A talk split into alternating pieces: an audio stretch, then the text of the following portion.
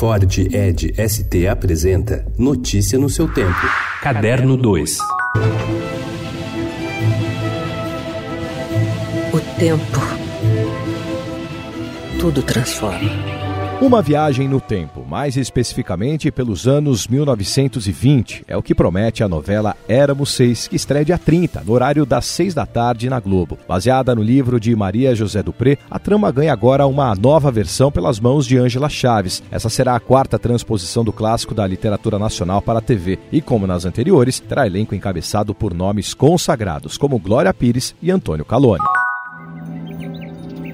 Pantanal chama Pantanal porque ele enche na época certa e seca na época certa. Preservacionista e ligada a causas ambientais, a princesa belga Esmeralda foi quem fez o convite para que o documentário Ruivaldo, o homem que salvou a terra, de Jorge Bodansky, faça sua estreia mundial hoje em Bruxelas. No mundo todo, repercutem as queimadas na Amazônia e o Brasil torna-se alvo de críticas na questão do meio ambiente. Ruivaldo permanece na seara da defesa do meio ambiente, mas o foco é outro. No Pantanal, o assoreamento do rio Taquari produz produziu alagamentos que encharcaram a terra em extensas regiões. E o exemplo de Ruivaldo Nery de Andrade ganhou destaque. Fazendeiro, ele iniciou um trabalho de formiguinha, construindo diques com sacos de areia para conter as águas. Dessa forma, salvou a terra para a atividade agropecuária e até para o reflorestamento.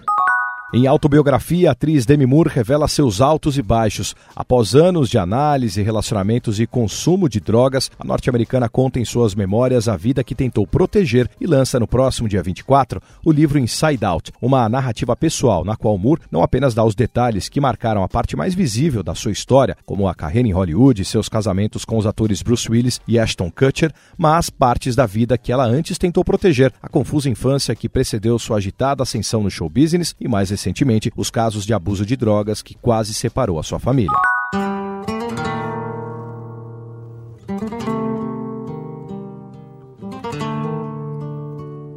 To really love a woman. Prestes a fazer 60 anos, Brian Adams volta ao Brasil com seu álbum mais recente e cheio de vitalidade, Shine a Light. Seu show em São Paulo será no dia 18 de outubro no formato semi-arena, no Allianz Parque, depois de passar por Lima, no Peru, e Buenos Aires, na Argentina, e antes de seguir para o Rio de Janeiro no dia 19. Notícia no seu tempo. É um oferecimento de Ford Edge ST, o SUV que coloca performance na sua rotina até na hora de você se informar.